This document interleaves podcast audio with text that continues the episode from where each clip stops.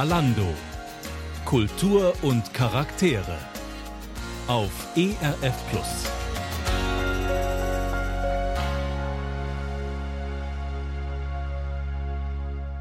Über einen Zeitraum von neun Jahren hat Annette Hesmert die Bibel Wort für Wort abgeschrieben.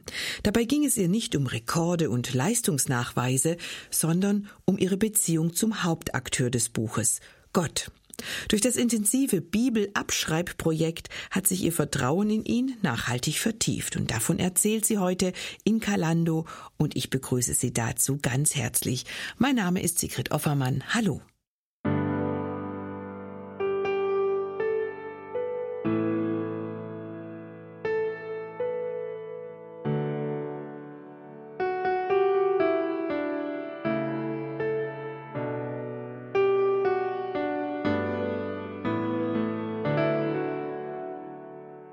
Es passiert sehr selten, aber es passiert, dass ich es bedauere, im Radio zu arbeiten und nicht beim Fernsehen. Heute ist so ein Tag, denn ich kann Ihnen leider nicht zeigen, was mein heutiger Gast in die Sendung mitgebracht hat, aber wir können es Ihnen gemeinsam immerhin erzählen. Bei mir ist Annette Hessmert aus Hüttenberg und zwischen uns auf dem Studiotisch liegen, ja, wie viel werden es sein? Drei, sieben, neun, zehn im Moment äh, karierte A5 große Schreibhefte einer bekannten Firma für Papierwaren und Schulbedarf. Und darin das sind nicht etwa To-Do-Listen oder Hausaufgaben oder selbstgeschriebene Gedichte oder Rezepte und Einkaufszettel. Nein, sondern Bibelteile. Wort für Wort von Annette Hesmert von Hand abgeschrieben. Und das, was hier vor uns liegt, das ist ja eigentlich auch nur ein Teil der Sammlung, denn zu Hause gibt's noch weitere Hefte, in denen der gesamte Inhalt der Bibel aufgezeichnet ist. Dieses außergewöhnliche Projekt hat Annette Hessmer zu Kalando geführt und ich freue mich sehr, dass sie da ist. Herzlich willkommen, Annette. Hallo. Schön.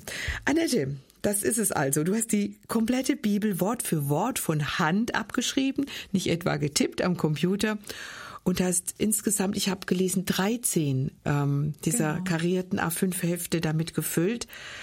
Du hast jetzt mal so eine Auswahl mitgebracht. War das jetzt willkürlich oder äh, warum jetzt gerade die?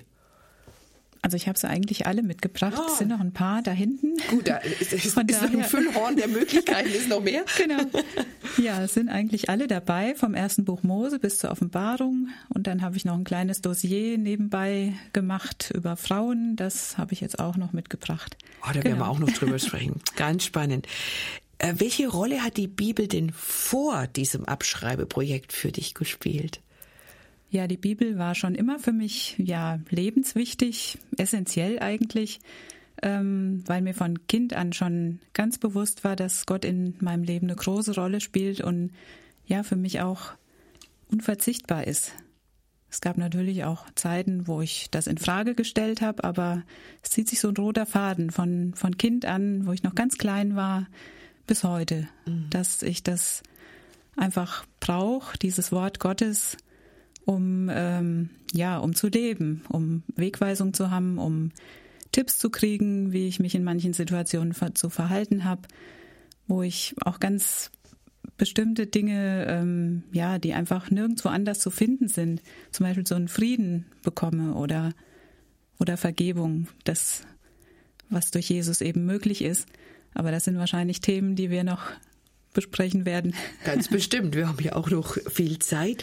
Ähm, trotzdem, das, das wird mich schon interessieren. Du hast als Kind schon Bibel gelesen.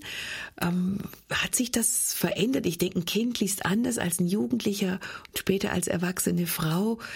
Wie würdest du das bei dir so, ähm, ja, so ein bisschen kurz beschreiben, durch welche Phasen du gegangen bist? Also gelesen habe ich natürlich als kleines Kind nicht selber. Da haben mir meine Eltern die biblischen Geschichten vorgelesen. Die fand ich immer ganz spannend. Wir hatten da eine Bibel von Anne de Vries. Ich weiß nicht, die ist wahrscheinlich vielen noch bekannt aus meiner Generation. Ähm, die habe ich geliebt. Einfach auch die Geschichten, wie sie aufgeschrieben waren und was dazu kam, war, wir hatten in der Kinderstunde, in der Sonntagsschule hatten wir eine Mitarbeiterin, die hat uns auch ganz viele Geschichten per Flanellbilder oder auch später diese äh, Keste Kord äh, Dias, das, das fand ich immer ganz spannend. Einfach dieses Sehen und trotzdem auch Hören und äh, das habe ich ganz tief verinnerlicht. Mhm. Schon als Kind. ja, und dann später eben, als ich lesen konnte, habe ich auch selber in der Bibel gelesen und bis ich dann anfing, auch nach einem gewissen Bibelleseplan, ähm, ja, die Bibel zu lesen und da auch jeden Tag ein Stück weit was zu lernen. Mhm. Jetzt hast du dieses Projekt gemacht über einen Zeitraum von neun Jahren. Ob das immer, ob du immer dran geblieben bist und so, das klären wir noch. Was war denn der Anstoß, so die Initialidee, ähm, dieses Projekt zu starten? Mhm.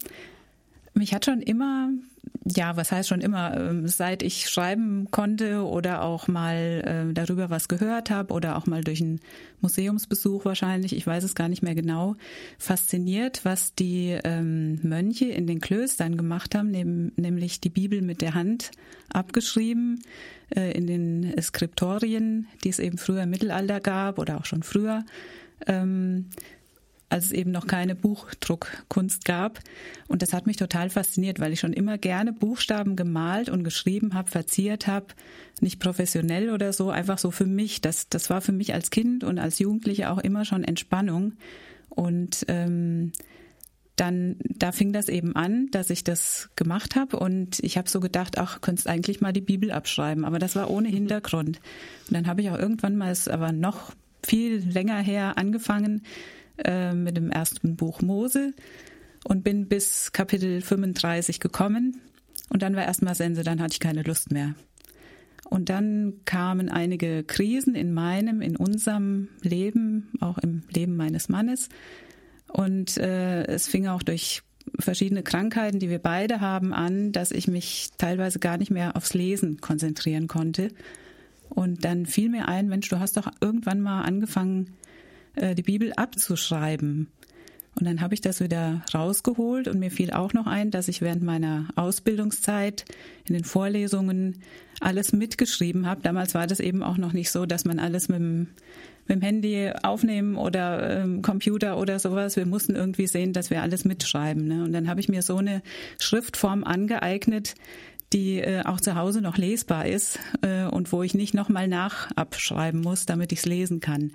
Und so ist das Ganze entstanden. Und ähm, ja, ich, ich fand dann auch Spaß dran, die sogenannte Bibellese, die für mich essentiell gewesen ist, immer ähm, per Handschrift zu machen. Mhm. Wurde in eine Bibelschreibe quasi. Genau. Ja, ich habe es dann auch immer mein Bibelschreibprojekt genannt. Wie war denn der Anfang für dich? Du hast gesagt, du hast ähm, ersten Buch Mose erstmal 35 Kapitel geschafft, ehe dann so eine Zäsur war. War das eher mühsam oder musstest du dich da überwinden oder war das von vornherein eigentlich aufregend und so dieses, dieses Gedanke, Mensch, da, da habe ich was Großes vor mir, was, was gelingen könnte?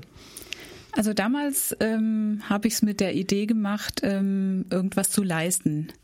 Also in, innerhalb irgendeiner Zeit was, was zu schaffen, was mhm. zu leisten. Ne? Und dann habe ich auch eben ganz schnell gemerkt, dass das eben nicht leistbar ist, weil es mir gar nicht so ins Herz ging. Ich habe ja dann damals trotzdem weiter gelesen oder, oder teilweise auch Phasen gehabt, wo mir das Bibellesen schwer fiel.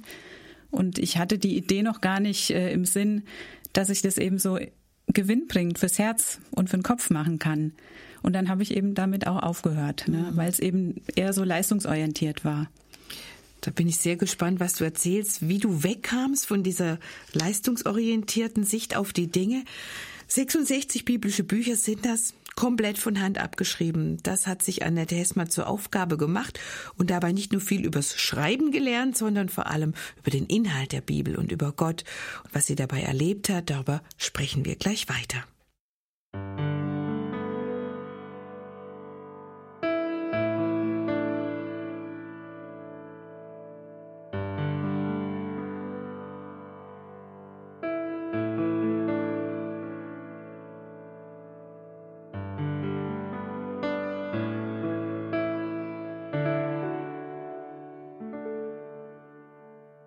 Des alten Bundes Schriften merke an der ersten Stelle Mose, Josua und Richter, Ruth und zwei von Samuel, zwei der Könige, Chronik, Esra, Nehemia, Esther mit, Hiob, Psalter, dann die Sprüche, Prediger und Hoheslied und so weiter und so weiter.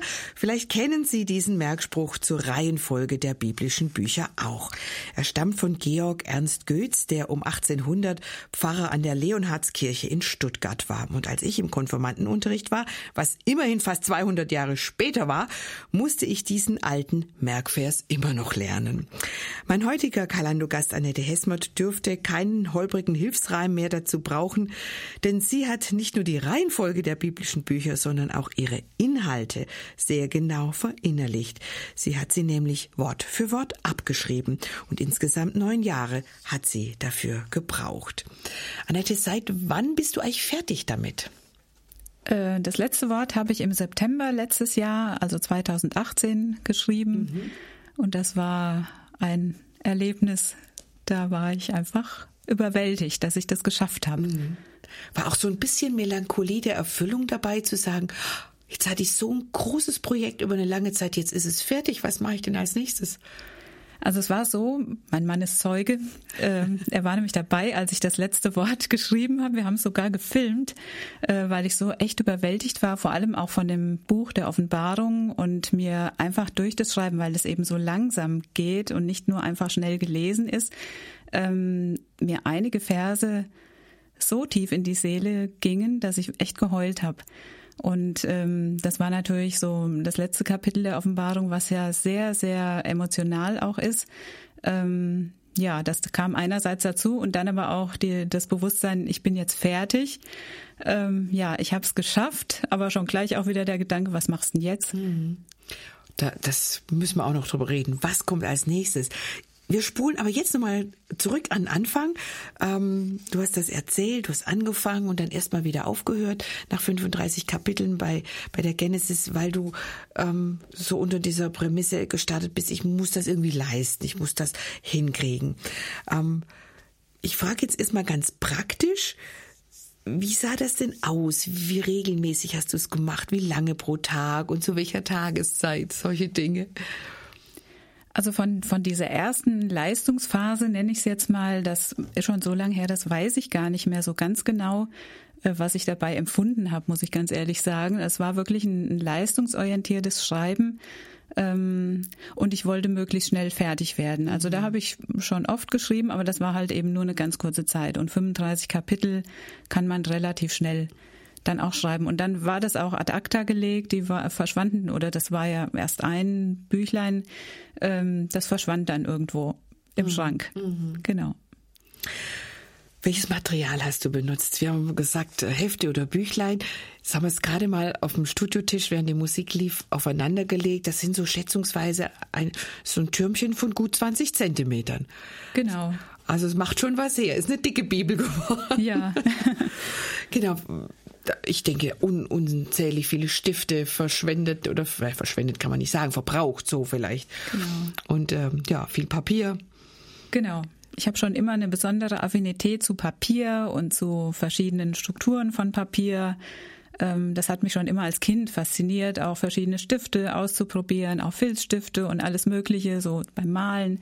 Und genauso war das jetzt auch beim Schreiben. Ich habe eine Weile gebraucht, bis ich dann festgestellt habe, ähm, mit welchen Stiften ich am besten schreibe.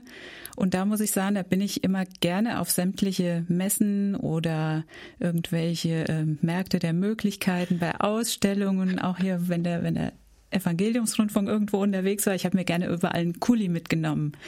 Und dann habe ich diese ganzen Kulis zu Hause immer ausprobiert. Laufen die gut, laufen die leicht, damit die Hand nicht so belastet ist.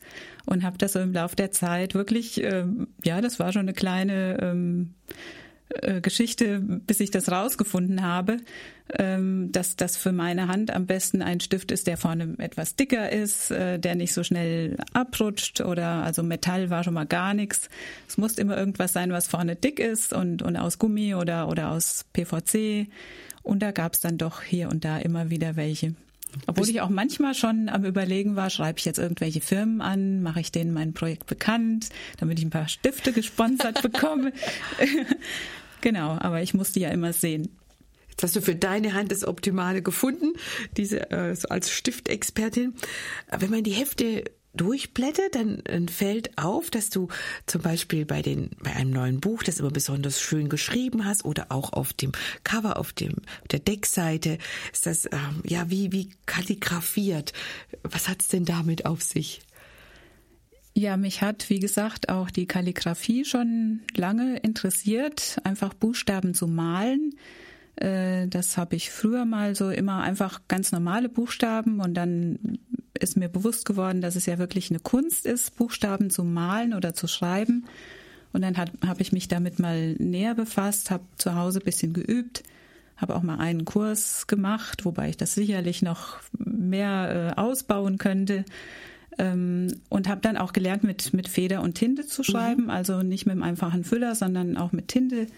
Und äh, genau, dadurch sind dann diese Buchstaben entstanden und die Covers, die du hier siehst, die habe ich alle äh, im Nachhinein gemacht. Ich hatte das vorher, also du kannst auch hier unten drunter gucken, deswegen habe ich das mit so Fotoecken gemacht, wie das Original mal. aussieht. Genau.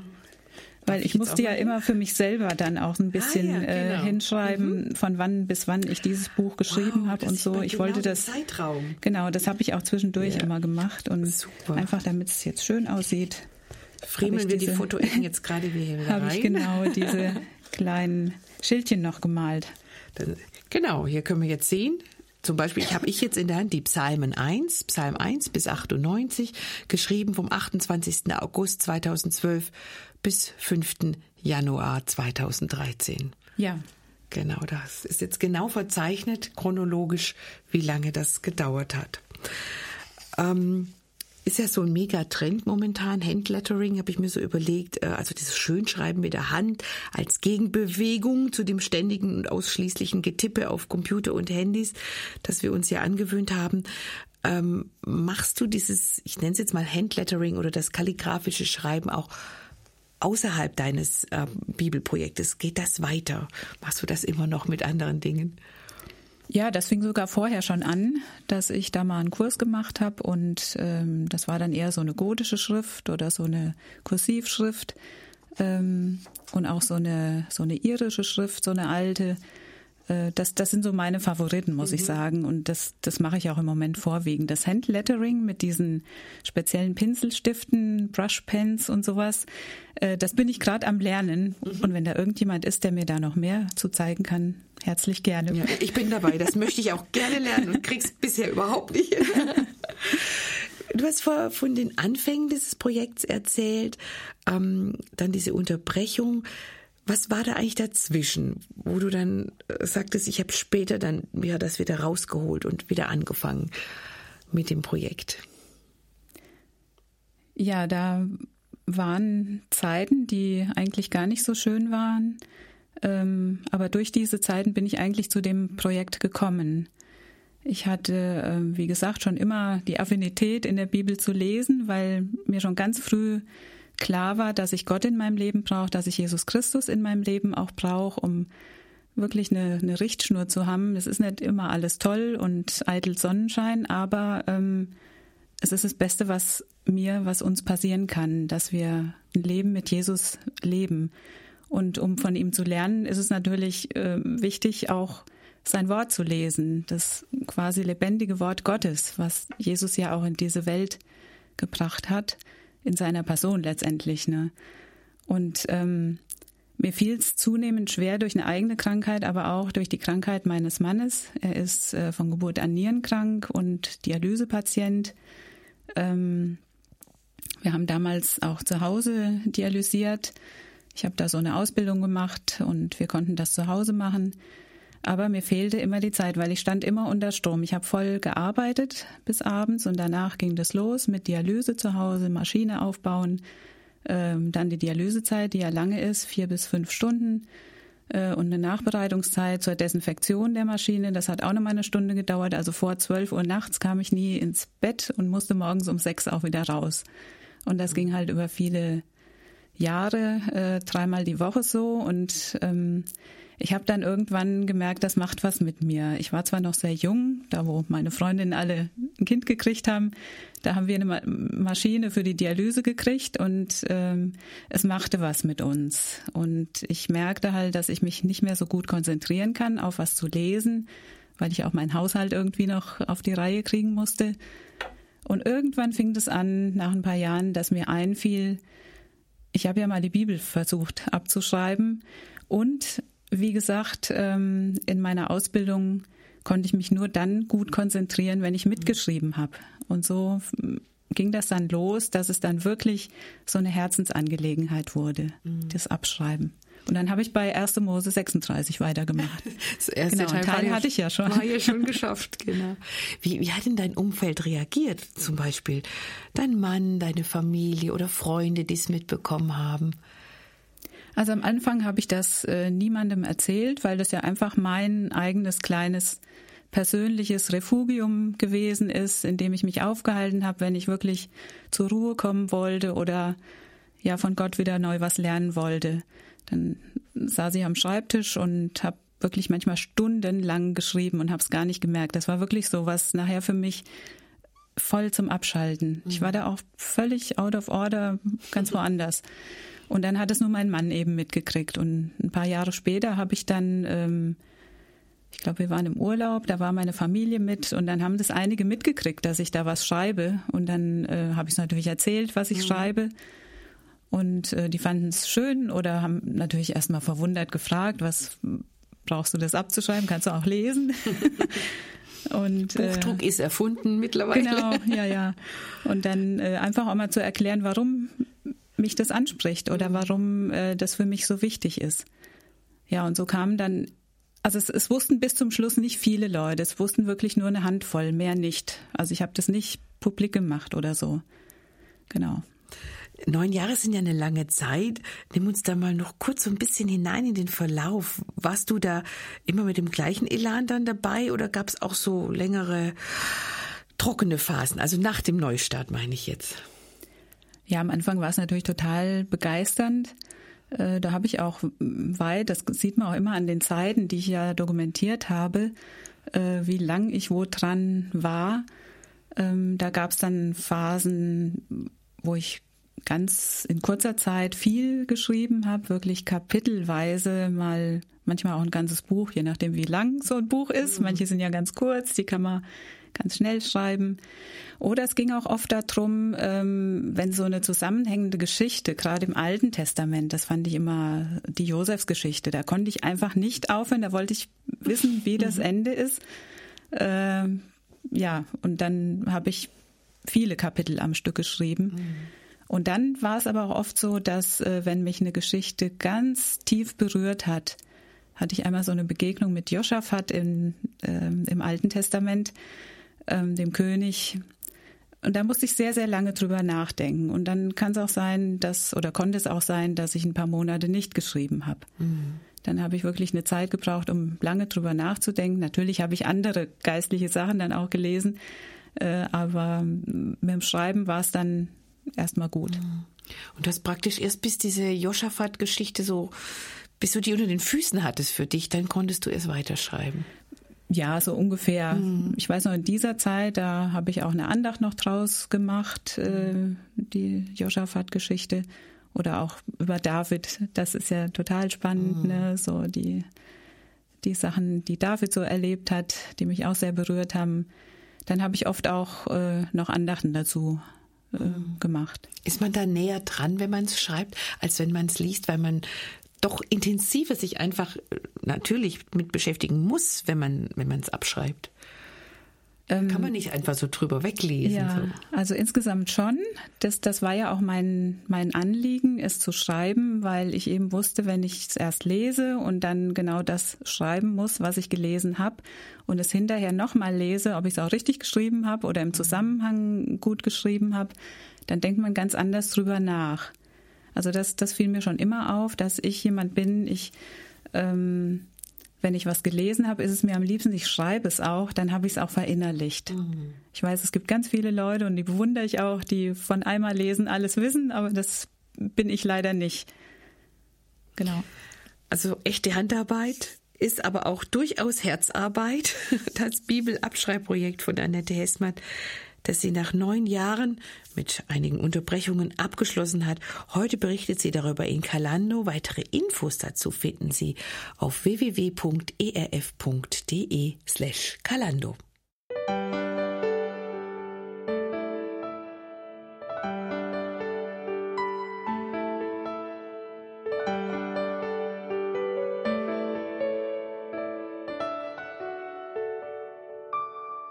Eine gründliche Kenntnis der Bibel ist mehr wert als ein Universitätsstudium.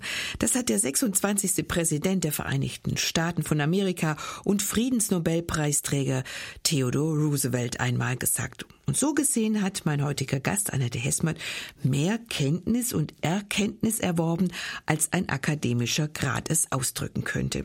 Sie hat nämlich die gesamte Bibel von Hand abgeschrieben und dadurch das Wort Gottes gründlich kennengelernt.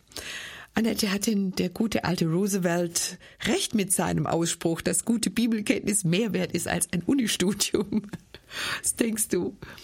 Also das kannte ich jetzt noch nicht, finde ich aber total interessant und ich denke schon, dass er recht hat mit diesem Ausspruch. Ähm, wobei ich jetzt für mich nicht sagen würde, ähm, durch das Bibelabschreiben allein, durch das Schreiben allein habe ich Erkenntnis gewonnen. Dass ich, ich muss jetzt sagen, äh, seit ich das wirklich mit dem Herzen gemacht habe, das Schreiben, ähm, dadurch habe ich viel in mein Herz bekommen auch. Mhm. Ne? Nicht nur, dass es im Kopf ist, sondern äh, dass es auch echt ins Herz gerutscht ist. Im, mhm. im Gegensatz zu meinen anfänglichen äh, Schreibversuchen, äh, die ja wirklich nur auf Leistung orientiert waren.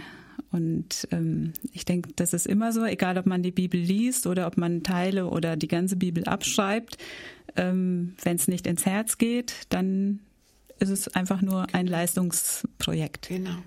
Also ein Unistudium ist wahrscheinlich mehr Kopfbildung und ein Bibelstudium ist mehr Herzensbildung.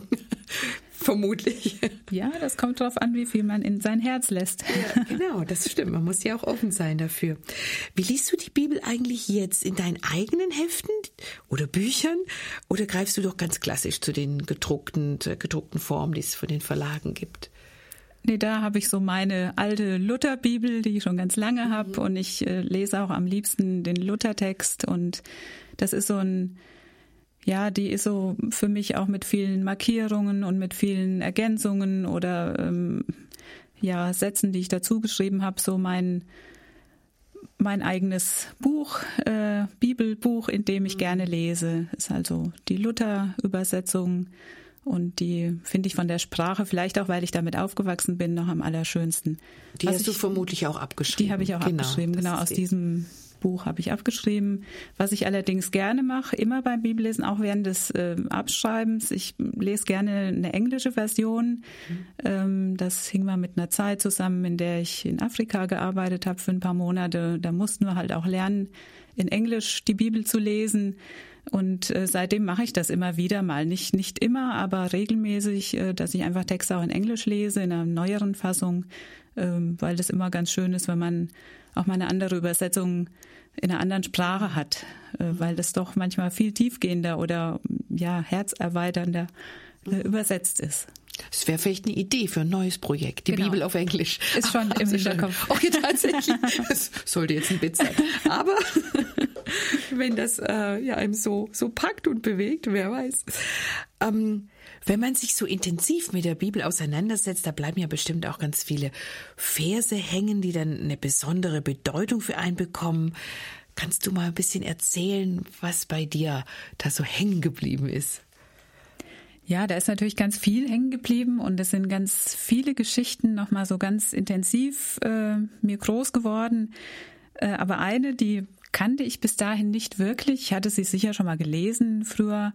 Aber eine Geschichte, da musste ich doch länger drüber nachdenken. Und zwar ähm, in 2. Chronik 20 steht die Geschichte von dem König Josaphat, da ging es kurz gesagt darum, dass ähm, Israel wieder mal oder Juda auch wieder ähm, von Feinden umstellt war und das ganze Volk wusste überhaupt nicht, wie es weitergeht. Fliehen konnten sie nicht wirklich, weil in die Richtung, wo sie fliehen konnten, waren die Philister. Auf der anderen Seite stand rundum ein riesengroßes Heer von verschiedenen Völkern. Und da kriegt der Josaphat und die, das ganze Volk, die kriegen große Angst, denn das war wirklich sehr plötzlich. Und ähm, dann gibt es eine Zusage Gottes, das ist jetzt eine längere Geschichte, dass ähm, sie alle fasten und beten und dass sie sich wieder auf ihn berufen sollen, dass sie sich einfach an Gott erinnern äh, und nicht diese große Angst haben sollen, weil Israel war ja dann im, im Vergleich zu den vielen Heeren um sie herum viel kleiner, beziehungsweise Juda, Israel, weiß ich gar nicht, wie Israel damals stand. Und dann ist mir so ein Vers hängen geblieben, der mich auch damals in einer Situation sehr berührt hat, ähm, als ich selber auch Schwierigkeiten mit jemandem hatte und nicht genau wusste, wie ich demjenigen gegenübertreten soll. Und dann fiel mir dieser Vers ins Auge, ihr sollt euch nicht fürchten vor diesem großen Heer, denn Gott ist bei euch. Also Gott ist bei dem Volk, ihr sollt nicht verzagen, denn nicht ihr kämpft, sondern Gott. Das ist jetzt zusammengefasst aus mehreren Versen, aber Gott sagt dem Volk das immer wieder und, und sichert ihm mehrfach zu, ihr braucht nicht zu verzagen, denn ich kämpfe für euch. Und dann ist es auch nachher so, dass ähm, das kleine Volk nicht besiegt wird, weil die sich alle gegenseitig dann ähm, ärgern und dann alle weglaufen im Prinzip. Und dadurch hat Israel dann gewonnen oder das Volk Israel, äh, ja, ist der Sieger letztendlich. Und das Besondere ist ja, dass das, was du da gelesen hast, auch mit deinem Alltag im 21. Jahrhundert was zu tun hatte.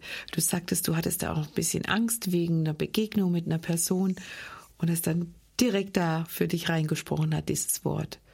Genau, das war so eine Mutmachgeschichte und von daher denke ich, gibt es ganz, ganz viele Geschichten in der Bibel oder auch ähm, Verse, die, die mutmachend sind und die ja auch ein gutes Psychologiebuch abgeben. Oder ich sage ja, ich behaupte ja, die Bibel ist das beste Psychologiebuch der Welt, wo man alle Lebenslagen erfährt, kennt. Da gab es Menschen wie du und ich, die waren damals schon genauso und haben genauso getickt. Ähm, ja, wo man einfach Lebenshilfe bekommt. Mhm. Bevor wir äh, den nächsten Titel hören, möchte ich dich noch auf die Musik ansprechen. Du hast dir nämlich etliche Lieder, die wir in dieser Sendung hören, ausdrücklich selbst gewünscht, weil sie eine besondere Bedeutung für dich haben. Ähm, kannst du mal erzählen, war, warum das so ein bisschen miteinander Hand in Hand ging? Das, was du gelesen hast, was dich berührt hat und die Musik dazu. Es gibt immer Lieder, die einem so ein Leben lang begleiten, denke ich. Und als du mich gefragt hast, dass ich was raussuchen soll, da habe ich so ein bisschen überlegt, was, was ist dir die ganzen Jahre wichtig gewesen oder was passt thematisch. Und da sind mir natürlich einige eingefallen. Ähm, es ist ein, ein Lied, was, was so über meinem Leben steht oder auch über unserem Eheleben, muss ich sagen, von meinem Mann und mir. Ähm, das ist das Lied, sollte ich meinem Gott nicht singen, äh, sollte ich ihm nicht dankbar sein, denn ich sehe in allen Dingen, wie so gut er es mit mir meint. Und das ist so dieses, ich sehe in allen Dingen. Manchmal kann ich das gar nicht so sehen. Das ist, dann frage ich mich auch, wieso ist es so? Und dieses Lied fiel mir vor allem ein, als ich die Psalmen geschrieben habe, ähm, weil ich so als Christ auch so meine Zweifel habe oder meine Fragen habe, ist es wirklich alles so toll, was Gott in meinem Leben zulässt?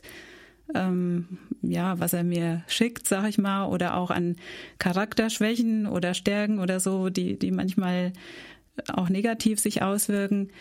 Und, und doch habe ich im Nachhinein, haben wir immer erfahren, ähm, dass uns wirklich alles zum Besten dient oder dass alles letztendlich gut ist, gut wird, mhm. so wie Gott es meint. Und deswegen stand auch dieses Lied, ähm, schon ganz am Anfang unserer Ehe zum Beispiel ähm, so ganz oben auf dem Plan.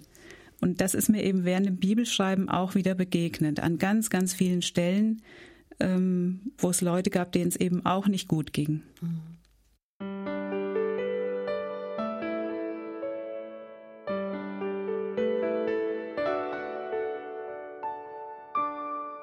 Die meisten Menschen haben Schwierigkeiten mit den Bibelstellen, die sie nicht verstehen. Ich für meinen Teil muss zugeben, dass mich gerade diejenigen Bibelstellen beunruhigen, die ich verstehe. Dieses bekannte Zitat stammt von Samuel Langhorn Clemens, besser bekannt unter seinem Pseudonym Mark Twain. Annette, wie erging es dir denn, während du die Bibel abgeschrieben hast? Was hat dich denn da mehr beunruhigt? Das, was du verstanden hast oder die Stellen, die du nicht so ganz kapiert hast? Ja, ich denke, da hat er recht mit. Äh, das, was man vielleicht auch schon kannte oder ja schon oft gehört hat, das macht ja was mit einem. Ähm, ja, da hat man ja auch früher schon mal drüber nachgedacht. Und ich denke, das sind auch die, die mich am meisten bewegt haben, die Stellen ja, die, die ich noch nicht kannte oder die ich nicht verstanden habe, obwohl die einem auch nachgehen.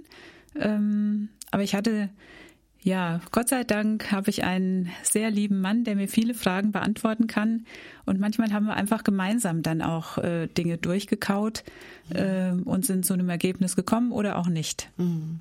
Aber man kann ja das auch mal stehen lassen, was offen bleibt. Das genau. ist ja auch kein Problem. Also es gab auch, es gab auch durchaus Zeiten, wo ich einfach runtergeschrieben habe, weil mir das gut getan hat, einfach nur zu schreiben, wo ich vielleicht auch jetzt gerade so bei den Propheten sind ja viele Stellen, die man nicht versteht in welche Zeit spricht es jetzt oder gilt es uns heute noch und sowas.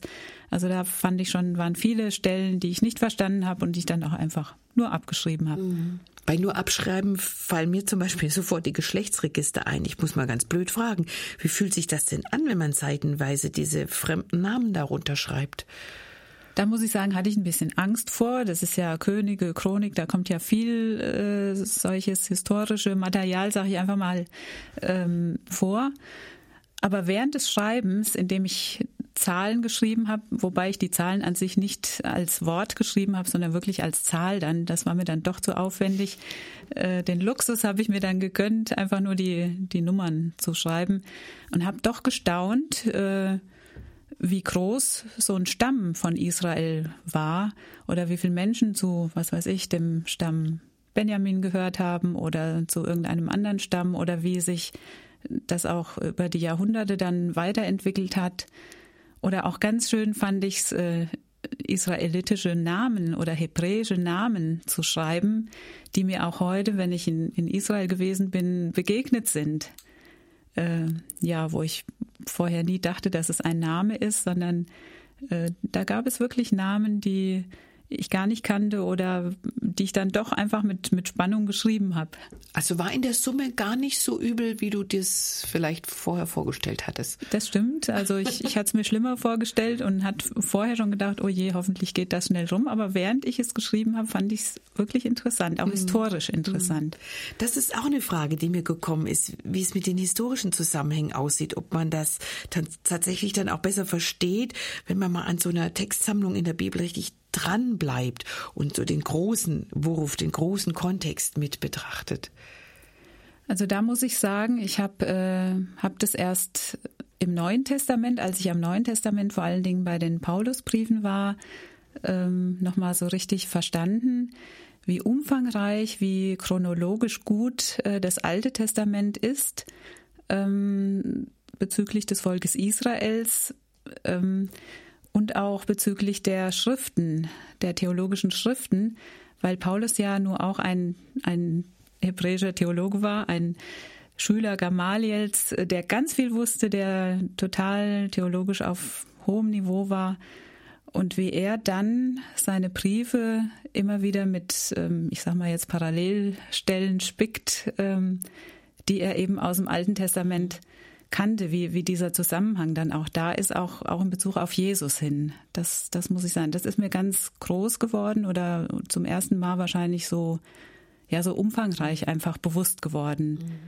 Was die, die Historie angeht, ähm, als ich mal in Israel im Urlaub war, da haben wir eine Führung durch Jerusalem gemacht und an dieser legendären Mauer aus der Zeit Nehemias äh, haben wir da gestanden.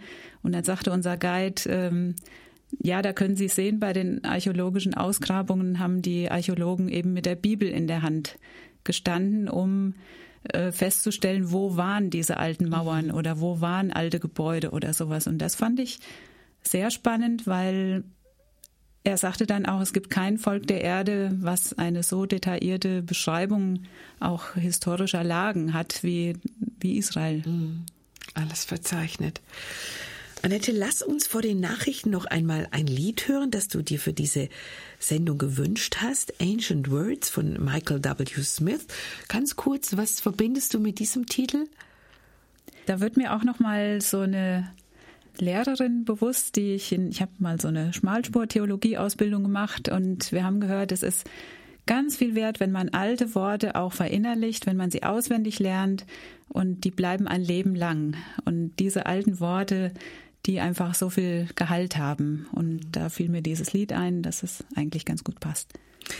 Hier folgen in wenigen Minuten die Nachrichten und danach sind wir mit Kalando wieder für Sie da und ich spreche noch eine Stunde lang mit meinem Gast Annette Hessmert über ihre Erfahrungen während ihres neunjährigen Abschreibprojektes. Dabei hat sie zum Beispiel auch die Frauen in der Bibel ganz neu in den Blick bekommen.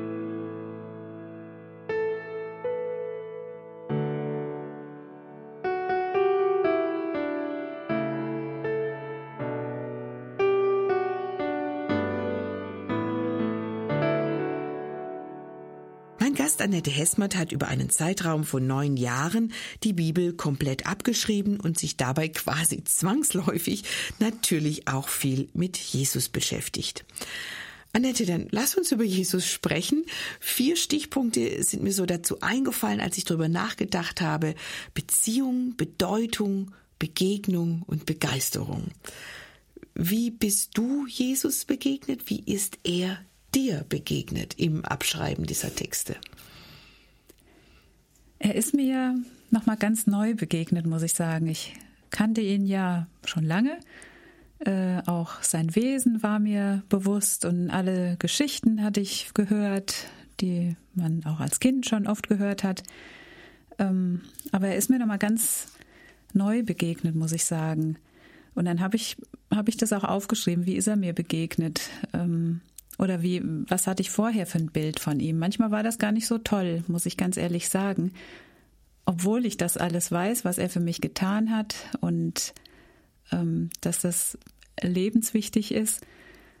Aber manchmal war ich auch ganz schön stinkig auf ihn, muss ich sagen. Da war ich sauer über sein Verhalten, was ich in dem Fall nicht verstanden habe in manchen Geschichten. Zum Beispiel, dass er an einer Stelle zum Petrus sagt, Satan, geh von mir.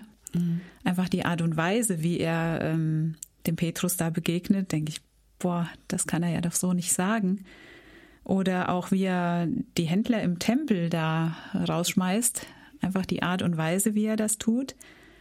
Und auch manchmal auch, wie, er, ähm, wie hart er gegen die Pharisäer vorgeht, wenig tolerant. Oder auch wo er sagt in Markus 9 zum Beispiel, wie lange soll ich euch noch ertragen, weil das einfach unerträglich ist, wie ihr handelt. Und ähm, wenn ich ehrlich bin, muss ich sagen, da hatte ich an manchen Stellen viele Jahre auch Schwierigkeiten. Habe sie wahrscheinlich heute auch immer wieder noch, je nachdem, in welcher Situation oder so. Und dann ähm, ist mir beim Bibelschreiben nochmal an vielen Stellen neu deutlich geworden, wer Jesus überhaupt ist ich habe mal eine Predigt vorbereiten müssen ähm, über 1. Johannes 4, wo so ein bisschen auch beschrieben wird, ähm, wo Jesus herkommt. Ne? Und einfach im Vergleich zu dem im Himmel, wo er herkommt und dann auf diese Erde kommt, die ja immer als arm und schlimm und sowas beschrieben wird, dann habe ich mir überlegt, ja, wie ist es denn im Himmel? Dann muss es ja da super, super toll sein.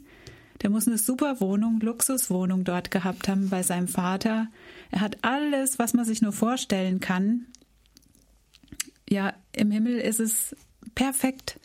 Perfekte Wohnung, perfekte Lebensverhältnisse, perfekt alles, was wir uns hier eigentlich nur erträumen und noch viel, viel, viel mehr in anderen Dimensionen. Und da kommt Jesus her. Das verlässt er alles. Das lässt er alles hinter sich und, und kommt dann in diese Welt. Und im Vergleich dazu ist die Welt echt ein Loch, sage ich einfach mal, so platt. Obwohl ich manchmal denke, hier in Deutschland leben wir ja eigentlich auch gut oder ich lebe einigermaßen gut, nicht im Luxus, aber wir haben genug, können auch einmal im Jahr in Urlaub fahren.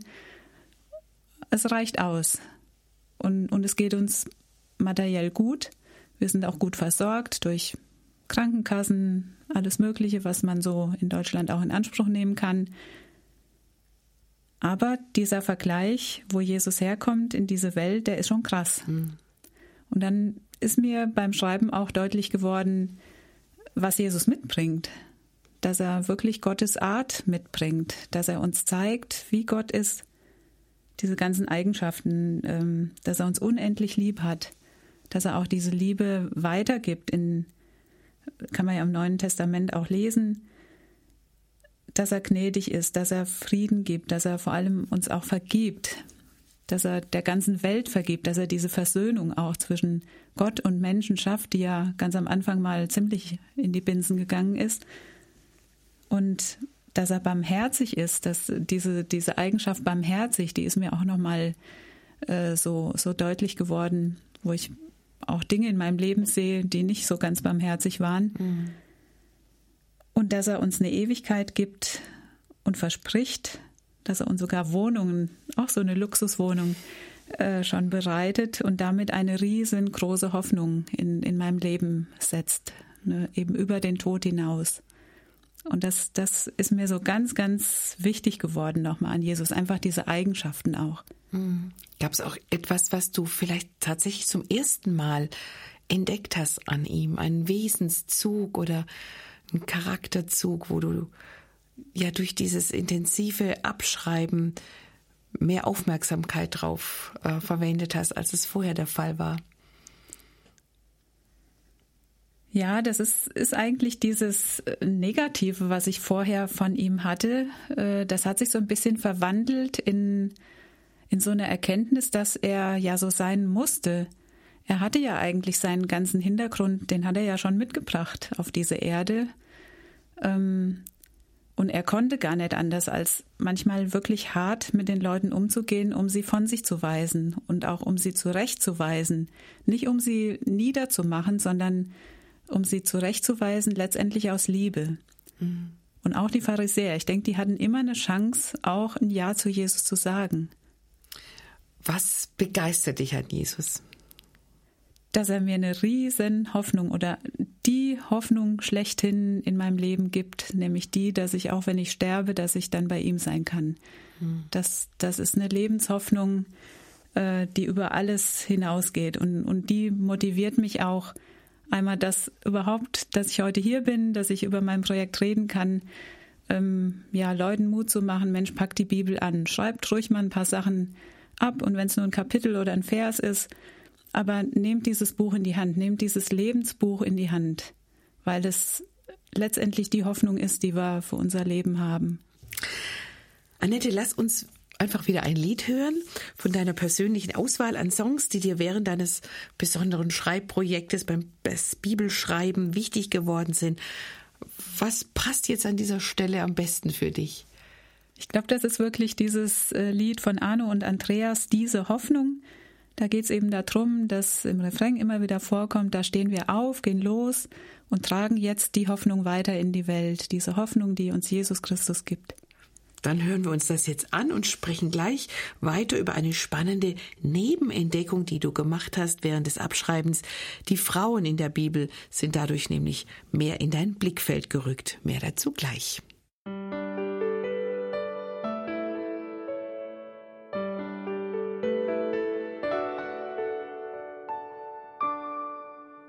Als mein Gast Annette Hessmer die Bibel vollständig von Hand abgeschrieben hatte, erschien im Lokalteil des Gießener Anzeigers ein Artikel über sie. Hüttenbergerin liest die Bibel, schreibend war er überschrieben. Und darin wird Annette Hessmert mit den Worten zitiert, mit Paulus würde ich gerne noch ein Hühnchen rupfen. Da musste ich schmunzeln und fragte dich jetzt, Annette, was ärgert dich denn äh, am Paulus? ähm, musste er sich schon mal warm anziehen, wenn er dir eines Tages vielleicht mal persönlich begegnet. Ich habe mich ja später wieder versöhnt mit ihm, aber ich fand die Art und Weise, wie er in dem ersten Korintherbrief mit den Frauen umgeht, äh, schon spannend. Ähm, wobei man natürlich immer die Geschichte dahinter sehen muss.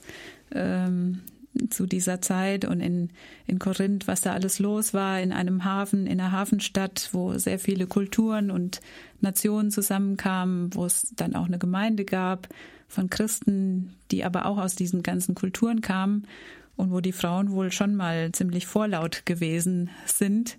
Äh, nur mal so als ein Beispiel zu nennen, wo er sie dann auch zurechtweist, teilweise und äh, dann auch sagt, ihr seid mal schön still in der Gemeinde, ne? Und das, das war dann immer so ein, so ein Punkt, wo ich lange drüber nachgedacht habe, dürfen die Frauen im Gottesdienst nichts sagen. Ist ja auch heute oft ein Streitpunkt in den christlichen mhm. Gemeinden, dass äh, Frauen nicht predigen sollen oder ähm, nicht so viel zu sagen haben, wobei sich das ja sehr wandelt und da bin ich auch ganz froh drum. Ähm, ja, und das, äh, da gab es so einige Punkte ähm, mit den Frauen, auch wie sie sich zu kleiden haben oder sowas, wo ich gedacht habe, Mensch, Paulus, die Art und Weise, wie du das jetzt hier formulierst, äh, finde ich jetzt überhaupt nicht toll. Ähm, genau. Könnte aber auch sein, ähm, dass, dass es einfach missverständlich ausgelegt wurde später im Laufe der Kirchengeschichte. Ähm, dass die Worte zum Beispiel ja gemeint sein könnten, quatscht einfach nicht so viel, während jemand anders predigt. Ja. Das ist ja durchaus auch eine Interpretation dieses, äh, dieser Stelle. Was mhm. sagt ihr Frauen? Euch gebete ich, dass ihr schweigt in der Gemeinde. Genau. Äh, während des Abschreibens der Bibel ist quasi nebenher ein Dossier über Frauen der Bibel entstanden. Das hast du ganz zu Anfang schon erwähnt. Wie das? Wie kam es dazu? Ja, das kam so ein bisschen dadurch, dass mich die Frauen in der Bibel schon immer interessiert oder schon lange interessiert haben, vor allen Dingen seit der Zeit. Ähm, ich bin jetzt 30 Jahre verheiratet, aber irgendwann haben wir gesagt bekommen und auch festgestellt, dass wir keine Kinder bekommen können. Das äh, war natürlich ein einschneidendes ähm, Erlebnis und das mussten wir erstmal verdauen. Ähm, wobei ich muss sagen, aus, mit, mit dieser Aussage oder mit diesem Wissen, dass wir keine Kinder bekommen können, habe ich nie gehadert in dem Sinn, wie es manch anderen äh, geht.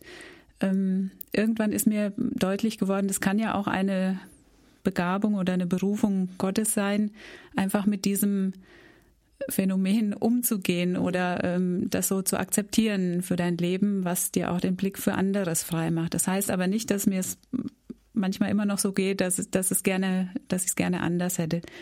Und dann habe ich aber mich gefragt, ähm, was kann ich als kinderlose Frau in der Gemeinde tun und nicht immer nur so auf Kinderarbeit, äh, so diese typischen Frauenaufgaben ähm, reduziert zu werden, sage ich mal, obwohl das ganz wichtige Aufgaben sind, die ich auch jahrelang ähm, wahrgenommen habe.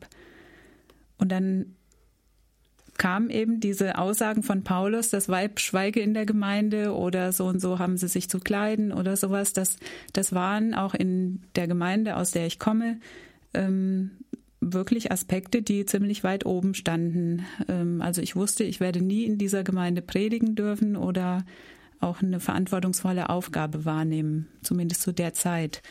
Ähm, Genau, und das war dann so im Nachhinein auch nochmal so der Anstoß, mich mit den Frauen der Bibel zu beschäftigen. Was hatten die für Aufgaben? Wo kamen die her? Ähm, wo hat Gott schon ganz früh Frauen für ganz wichtige Aufgaben gebraucht, mhm. die auch gar nichts Dolles zu, geleistet hatten oder die vielleicht auch keine Kinder hatten oder sowas. Ne? Ähm, also das fand ich dann doch sehr spannend, äh, manche Frauen wirklich in einem ganz neuen Licht zu sehen. Gab es auch Frauen, die dich da ganz besonders beschäftigt oder beeindruckt haben?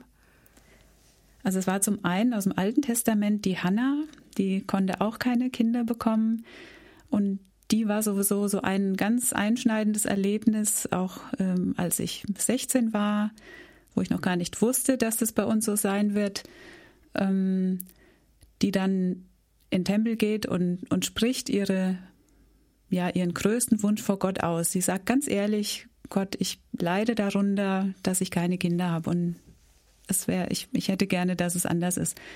Und damals hatten wir einen, ähm, einen Jugendkreisabend, da ging es auch um dieses Thema, dass man bei Gott alles aussprechen kann, wirklich nicht nur im Kopf, sondern auch laut einfach mal sagen kann, Mensch, ich wünsche, das wäre anders oder ich möchte das jetzt hinlegen ähm, dass ich damit umgehen kann oder dass es anders wird. Und ich weiß noch, an so einem Abend bin ich auch mal zu Hause ähm, angekommen nach dem Jugendkreis und habe das Gott einfach hingelegt, dass ich mir wünsche, dass er in meinem Leben Raum gewinnt, egal wie alles kommt. Das war einmal so das, das Beispiel von der Hanna, was jetzt gar nicht in erster Linie mit, mit ihrem Kind zu tun hatte, sondern mit diesem Ausspruch, sie hatte den Mut, in den Tempel zu gehen und das nachher auch noch mit dem Eli zu besprechen ähm, und vor Gott auszusprechen. Und zum anderen war es die Maria, die hat mich dann im Neuen Testament sehr fasziniert. Ich habe lange Zeit gedacht, die Maria gehört nur den Katholiken, ähm, weil sie ja die Maria in besonderer Weise auch äh, akzeptieren und verehren. Und ähm, habe mich dann doch noch mal ein bisschen näher mit ihr beschäftigt und das war dann doch sehr spannend. Ähm, ja, gerade so in Lukas 1 alles zu lesen, was über Maria eben zu lesen ist, wie sie äh, von Gabriel besucht wird und dann, also von dem Engel Gabriel und dann auch diesen Auftrag bekommt, Jesus zur Welt zu bringen. Mhm. Hat sich in deinem eigenen Frauenbild ähm, da was verändert durch diese Beschäftigung mit biblischen Frauen, durch das Schreiben und tiefer Eindringen in die Geschichten? Das hat sich sicherlich, das hat aber jetzt nicht unbedingt mit dem Bibelschreibprojekt zu tun, sondern allgemein äh, mit der Beschäftigung auch mit Frauen in der Bibel. Ähm, da sind mir eben ganz viele begegnet, die, die sehr mutig waren. Das fand ich sehr spannend. Ähm, und ich dadurch auch mehr Mut bekommen habe in manchen Situationen. Oder auch eben dieses äh, sich von Gott gebrauchen lassen, wie Maria das getan hat. Sie war ja sehr jung und bekommt dann den Besuch von Gabriel. Sie erschrickt sogar dann. Ähm, ich meine, sie ist eine junge Frau, keine Ahnung, wie alt sie war, aber noch sehr jung. Und dann bekommt die so eine bombastische Mitteilung, du sollst den Retter der Welt äh, zur Welt bringen. Äh, ich, ich denke, die war völlig geplättet und äh, konnte sich das überhaupt nicht vorstellen. Und dann macht sie sich ja auch Sorgen. Ne? Dann kriegt sie auch Angst, weil sie ja mit keinem Mann geschlafen hat. Und diesen ganzen Rattenschwanz, den man sich dann denken kann, der in ihrem Umfeld vielleicht äh, dann auch in den Köpfen war, ähm, wieso sie plötzlich schwanger ist und aber von keinem Manne wusste. Und dann aber trotzdem zu sagen, ja Gott, ich bin bereit, dass du das mit mir machst. Diesen Mut, den sie dann hat, als junge Frau. Mhm.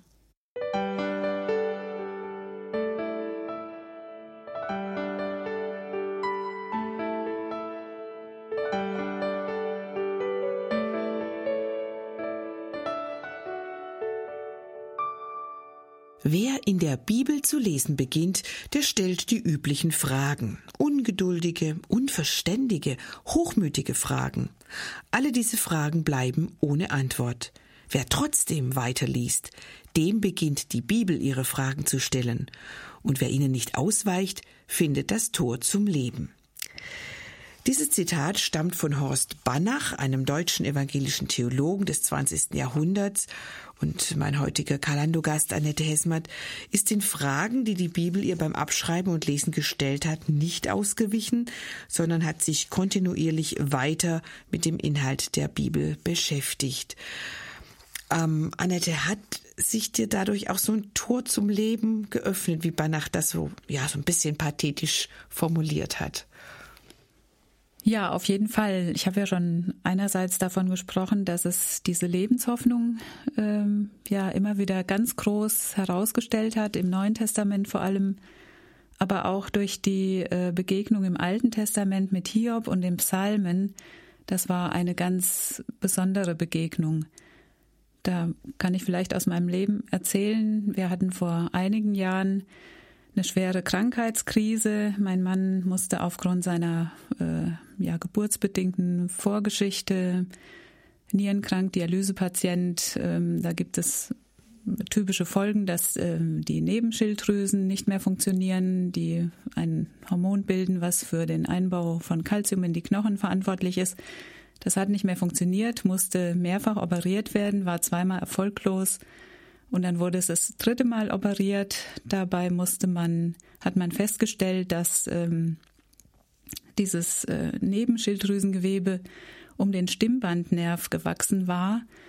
Aber das musste raus, weil einfach zu viel Hormon gebildet wurde. Und dann wurde in der OP ein Stimmbandnerv entfernt. Und nach der OP hat mein Mann, weil zum einen ihm bewusst wurde, dass er keine Stimme mehr hat, und zum anderen, weil das Hormon drastisch abgesackt war, dann, so ähnlich wie so eine Wochenbettdepression, hat sich bei ihm auch eine schwere Depression entwickelt innerhalb von Tagen. Ähm, und das war eine ganz große Herausforderung mhm. für uns. Ähm, ich wusste überhaupt nicht mehr mit ihm umzugehen. Innerhalb von einer Woche hatte ich plötzlich einen Mann, der nur noch geweint hat vor mir. ähm, der sonst ein ganz fröhlicher, lebensfroher Mensch ist und er mich auch immer psychisch unterstützt hat oder so, ähm, mir immer Mut macht. Und plötzlich weinte der jeden Tag. Er wusste überhaupt nichts mehr mit sich anzufangen. Das wurde eben so schlimm, dass wir äh, auch eine Psychiatrie aufsuchen mussten, ähm, die dann auch in der Uniklinik in Gießen gefunden wurde. Das war alles gut. Lange Rede, kurzer Sinn. Er hatte Phasen, wo er nicht mehr leben wollte, ähm, wo plötzlich alles äh, zu viel war, wo nur noch ein ganz schwarzes Loch in seinem Kopf war, wo er Gott nicht mehr begegnet ist, wo er auch nicht mehr glauben konnte, wo alles weg war. Er sagt, es war wie weg. Und genau in dieser Zeit habe ich in meinem Bibelschreibprojekt war ich gerade an Hiob und an den Psalmen. Und da habe ich ganz erstaunliche Begegnungen gehabt. War das so, dass du ihn dadurch besser verstehen konntest oder dass du einfach gemerkt hast, trotz dieser schlimmen Umstände und trotz all dem, was jetzt über euch hereinbricht, ist Gott trotzdem da und souverän und sieht und sieht das und hat das in der Hand? Und wie kann man das beschreiben? Ich glaube, das habe ich noch nie so deutlich in meinem Leben erlebt, ähm, dass ich so getragen war ich habe bis dahin immer so, war ich auch so ein Typ, ich, ich habe auch die Krankheit meines Mannes so ein bisschen im Überblick. Ich weiß genau, was zu tun ist, wenn Notfall ist und so. Das hat mir auch alles gar nichts ausgemacht, auch Dialyse zu machen oder auch eine Zeit, wo er transplantiert war, mit ihm zu gehen. Aber diese psychische Erkrankung, da hatte ich nichts mehr in der Hand, da ist mir alles entglitten. Und dann habe ich aber auch gemerkt, ähm, ich muss ihn loslassen muss ihn an andere abgeben und an Gott abgeben, äh, egal was kommt. Ich wusste nicht, ob er weiterleben will oder keine Ahnung. Wir wussten gar nicht, was kommt, ob er wieder aus dem Loch rauskommt. Und da habe ich gemerkt, dass zum einen ganz viele Freunde auch für uns gebetet haben, dass wir eine gute Therapie hatten in der Uniklinik, die auch seine Grunderkrankung im Blick hatte, dass dort exzellente Therapeuten waren, die auch auf unser Christsein eingegangen sind, weil wir dann auch einen Freund, der unser Seelsorger auch zumindest zu der Zeit auch war, äh, uns begleitet hat, was ein ganz großer Vorteil war. Und das waren alles kleine äh, ja, Mosaiksteinchen in dieser Zeit, die uns durchgetragen haben und auch mich durchgetragen haben, weil ich auch bereit war, das Ganze loszulassen. Mhm. Hat dir in, der, in dieser Zeit das dann auch geholfen, dich zurückziehen zu können, tatsächlich an den Schreibtisch und weiterzuschreiben als Ort der Ruhe, der Entspannung, wo anderes dann im Vordergrund ist und nicht nur die Erkrankung und die Depression? Ja, und zwar ähm, einmal, dass ich zur Ruhe kam, auf jeden Fall. Wobei manchmal musste ich auch einfach nur mal, dann habe ich mich einfach nur hingesetzt oder, oder habe mir was Gutes, was Leckeres gekocht und habe hab nur Fernsehen geguckt. Ähm, das muss ich auch dazu sagen. Das, das tut dann auch gut, wenn man einfach mal irgendwas macht oder gar nichts macht. Und dann aber bei dem Bibellesen, beim Bibelschreiben war es eben so, ähm, dass mir so richtig praktisch mal bewusst wurde, ähm, man darf auch fragen, auch als Christ darf man fragen, warum lässt Gott das jetzt zu? Mhm. Oder was soll das jetzt? Das kennt man ja oft von, von Krebserkrankungen, wenn, wenn Leute eine, eine schlimme Erkrankung diagnostiziert bekommen, warum trifft mich das jetzt? Ne? Ähm, und das habe ich da auch mal ganz ehrlich gefragt. Und, und ich war richtig froh. Ich hatte ein ganz positives Erlebnis dann auch mit den Psalmen weil gerade David hat es ja ganz oft gefragt, ne, warum ja, rührst du dich nicht, Gott? Warum hast du mich verlassen? Oder warum, selbst Jesus sagt es ja am Kreuz, ne, warum hat Gott ihn verlassen? Oder ganz viele Fragestellungen findet man gerade in den Psalmen. Aber auch bei Hiob, der alles hinschmeißen will, der auch unverschuldet äh, in diese Krisensituation kommt, dass er alles verloren hat, dass er auch noch krank wird und ähm, seine Frau sich noch gegen ihn stellt, da wirklich, wo alles plötzlich über einem hereinbricht. Ne? Und dass man dann ehrlich fragen darf, auch Gott anklagen kann. Das darf man. Mhm. Und gerade das, dass ich das ehrlich sagen darf, das hat, hat mich so gehalten, dass ich trotzdem wusste, Gott hält das aus. Gott hält es aus, meine Fragen und führt mich trotzdem weiter. Und, und durch das alles habe ich mich total getragen gefühlt auch. Mhm.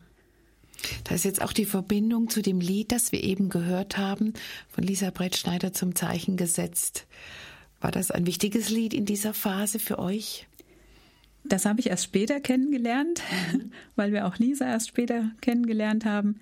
Ähm, und ich fand es ganz deutlich für, für diese Zeit nochmal, äh, wenn ich das Revue passieren lassen, da kommt es ja drin vor, gewollt, geliebt, geschätzt und gesehen. Er hat mich in allem gesehen ne? und auch über jeden Zweifel, über die Angst, auch das, was vermeintlich zerbrochen war ähm, oder auch zerbrochen ist, dass, dass Gott es heilen kann, dass er die Krankheiten auf sich nimmt, nicht unbedingt heilt, aber auf sich nimmt und, und uns durchführt. Mhm. Das ist so was ganz Mutmachendes.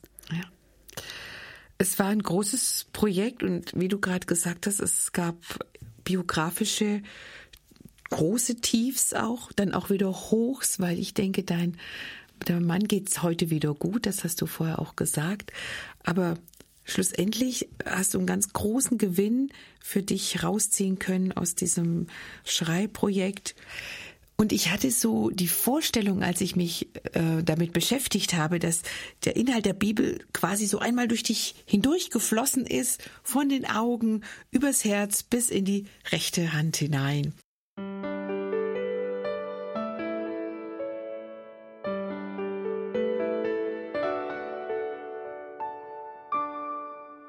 Ich habe nun 28 Jahre, seit ich Doktor geworden bin, stetig in der Biblia gelesen und daraus gepredigt, doch bin ich ihrer nicht mächtig und find noch alle Tage etwas Neues drinnen. Tja, von wem mag dieser Satz wohl stammen? Die Sprache verrät ihn Dr. Martinus Luther, der in einer Sendung über die Bibel und ihre Wirkung ja eigentlich auch gar nicht fehlen darf. Nach insgesamt neun Jahren hat Annette Hessmatt aus Hüttenberg ihr Projekt vollendet. Sie hat die Bibel komplett von Hand abgeschrieben. Annette, ziemlich am Anfang haben wir darüber gesprochen, was das für ein Gefühl war, als du den Punkt hinter den letzten Satz der Offenbarung gesetzt hast. Das war ergreifend, hast du gesagt, das, da warst du zu Tränen gerührt, eine riesige Freude, vielleicht auch so ein bisschen Melancholie der Erfüllung. Ähm, weil es hat dich über etliche Jahre beschäftigt. Du hast darin auch einen Weg gefunden, für dich selbst zur Stille zu finden und mit Gott und seinem Wort in Kontakt zu kommen. Deshalb meine Frage, was machst du jetzt? Wie machst du es jetzt, nachdem das Bibelprojekt abgeschlossen ist? Ja, da hast du recht. Also bewegt hat mich total, als ich das letzte geschrieben habe, das letzte Kapitel oder überhaupt die Offenbarung. Das ging sogar relativ schnell. Und ich war total überwältigt. Zum einen ganz praktisch, weil ich es geschafft hatte, wirklich den, das letzte Wort der Bibel auch dann fertig zu schreiben ähm, und einmal ganz durchgekommen bin. Aber zum anderen auch, weil die Offenbarung mich sehr bewegt hat. Ich habe mich immer ein bisschen gesträubt, sie zu lesen. Sie ist ja auch schwierig zu lesen mit den ganzen äh, Bildern und sowas, die ich wahrscheinlich in diesem Erdenleben niemals verstehen kann. Und ich weiß auch nicht, ob es mir einer bis ins Kleinste erklären kann. Aber es gab so ein paar äh, Punkte in der Offenbarung, die mich auch sehr bewegt haben. Und ein Punkt war eben, ähm, wo ich auch lange drüber nachgedacht habe, ähm, die Märtyrer, die also schon gestorben sind für Jesus, ähm, die fragen Gott, wann ist es zu Ende oder ja, wie lange müssen wir das noch aushalten und so. Und ähm, da habe ich gedacht, Mensch, die haben eh schon so viel gelitten, sind um Jesu willen gestorben. Ähm, wer es auch sein mag, gibt es ja eine ganze Liste von Leuten, die als Christen verfolgt wurden und getötet wurden und die quasi jetzt äh, warten, bis Jesus wiederkommt, bis Jesus sie aufweckt und, und sie dann, dass einfach alles vorbei ist dann. Und da muss ich sagen, da war ich so bewegt, dass ich da auch einfach emotional auch sehr bewegt war, äh, dass eben dann auch so ein, so ein Hoffnungszeichen gesetzt wird und Jesus quasi dann auch ihnen mitteilt, es wird ein Ende haben. Ne? Und dann gerade Offenbarung 2021, äh, wo diese Wahnsinnshoffnung, dieses Schöne, das neue Jerusalem, dass das alles vorbei ist, die Schmerzen, die Tränen, das alles, was, was uns hier äh, so viel Sorge bereitet hat, dieses ganze Negative, dass das im Himmel echt mal nicht mehr da ist. Und das, das hat mich einfach überwältigt. Und das mhm. ist eben auch wieder diese große Hoffnung. Mhm. Und wie geht's jetzt weiter für dich? Vorher kam ja schon so leicht im Anklang, man könnte die Bibel auch auf Englisch abschreiben. Im Moment bin ich jetzt an dem nächsten Projekt. Ich schreibe die Apokryphen ab. Diese Bücher, die es nicht in die offizielle Bibel geschafft haben, von denen Luther aber eben sagt, dass sie doch lesenswert sind. Und da habe ich gedacht, naja, wenn Luther das sagt, dann muss es sie jetzt auch endlich mal äh, durcharbeiten ähm, und habe damit jetzt angefangen und auch schon ganz spannende Geschichten erlebt. Äh, wobei ich schon auch merke, sie haben an manchen Stellen nicht den Tiefgang. Auch von der Sprache her ist ein bisschen anders, empfinde ich zumindest. Ich ähm, schreibe auch die Luther-Übersetzung ab. Mhm. Äh, es ist ein bisschen anders, aber auch sehr interessant. Mhm. Ich habe das tatsächlich auch gelesen, dass die Apokryphen, äh, was ihre literarische und theologische Qualität angeht, doch etwas zurückbleiben hinter den kanonischen Bibelbüchern. Ähm, hast du trotzdem schon was Neues entdeckt, eine gute äh, Geschichte äh, für dich oder ja, ein, ein Lebensvers? Ja, eine Geschichte und zwar schon gleich die erste, als es um Judith in dem Buch Judith gibt. Sie wird ja die Geschichte der Judith beschrieben, wobei man nicht genau weiß, ob es diese Frau wirklich gegeben hat oder ob das so eine Art Roman ist. Äh, die eben dann den Mut hat, für ihr Volk ähm, einzutreten und diesen Holofernes, diesen Obersten zu töten, der eben so viel Leid auch gebracht mhm. hat und eben auch Israel wieder niedermachen wollte. Ein viel gemaltes Motiv in der Kunstgeschichte. Judith mit dem Kopf des Holofernes genau. sieht man ja sehr, sehr oft.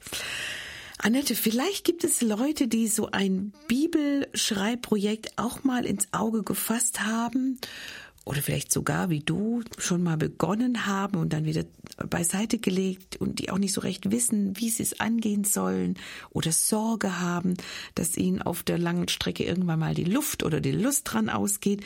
Kannst du vielleicht noch ein paar Tipps für Einsteiger und Nachahmer geben. Was ist hilfreich? Was sollte man bedenken? Was sollte man lieber sein lassen? Na gut, ähm, ich denke, das betrifft sowieso nur Leute, die gerne schreiben, die auch gerne heutzutage, wo ja alles digitalisiert ist und mit Computer funktioniert oder Tastatur, die eben gerne mit der Hand schreiben. Ähm, und ja, es muss ja nicht gleich die ganze Bibel sein, aber ich habe halt und ich weiß auch durch die Bestätigung von vielen, dass es einfach gut ist, wenn man mit der Hand mal einen Psalm abschreibt oder ein Kapitel oder ein Buch der Bibel, dass man einfach wirklich ähm, da viel tiefer hineinkommt. Und das, äh, da möchte ich vielen Mut machen, das einfach mal zu machen, zu wagen. Auch mal jemand, der nicht so gerne schreibt, man schreibt ja heute kaum noch Postkarten, mhm. obwohl es ja immer so eine persönliche Note ist. Ähm, aber mir geht es eigentlich bei der ganzen Geschichte äh, darum, Jesus zu begegnen, dem lebendigen Wort Gottes intensiv zu begegnen. Und das ist vielleicht für manche Leute auch der Weg, mal was abzuschreiben. Also klein anfangen, nicht gleich 66 Bücher im genau. Auge haben, durchaus einfach einen Psalm oder ein, ein Brief. Es gibt ja auch genau. sehr kurze Briefe. Es gibt ja auch viele Testament. Möglichkeiten, das kreativ zu machen durch mhm. ähm, schöne Gestaltung. Es gibt ja auch viele Kurse, wo man dieses Bible Journaling oder irgendwas machen kann. Das kenne ich jetzt persönlich noch nicht. Aber ich denke mir, dass es einfach auch eine ganz intensive Art ist. Mhm. Ich glaube, da gibt es noch viel zu entdecken. Da wird es dir nicht langweilig werden, selbst wenn die Apokryphen dann irgendwann auch mal abgeschrieben sein werden. Ja, ich muss sagen, ähm, dass ich deine Ausdauer und auch deine Ernsthaftigkeit wirklich bewundere, mit der du dieses Projekt verfolgt hast und diese wirklich große Aufgabe durchgezogen. Und ich freue mich auch persönlich für dich, dass du so viel Gewinn und auch Freude und Kraft und Hoffnung, wie du so häufig gesagt hast, draus gezogen hast. Die Bibel ist eben doch kein Buch wie jedes andere. Was auch immer du zukünftig abschreiben wirst, liebe Annette, ich wünsche dir dafür ganz von Herzen viel Gnade und Segen. Schön, dass du da warst und dass du aus deiner Kopierwerkstatt berichtet hast. Herzlichen Dank. Ja, ich bedanke mich auch sehr. Und auch bei Ihnen zu Hause bedanke ich mich für Ihr Interesse an dieser Sendung und ich hoffe natürlich, dass für Sie auch ermutigende Anstöße mit dabei waren, die eventuell sogar zum Nachahmen einladen. Am Mikrofon für Sie war Sigrid Offermann. Tschüss.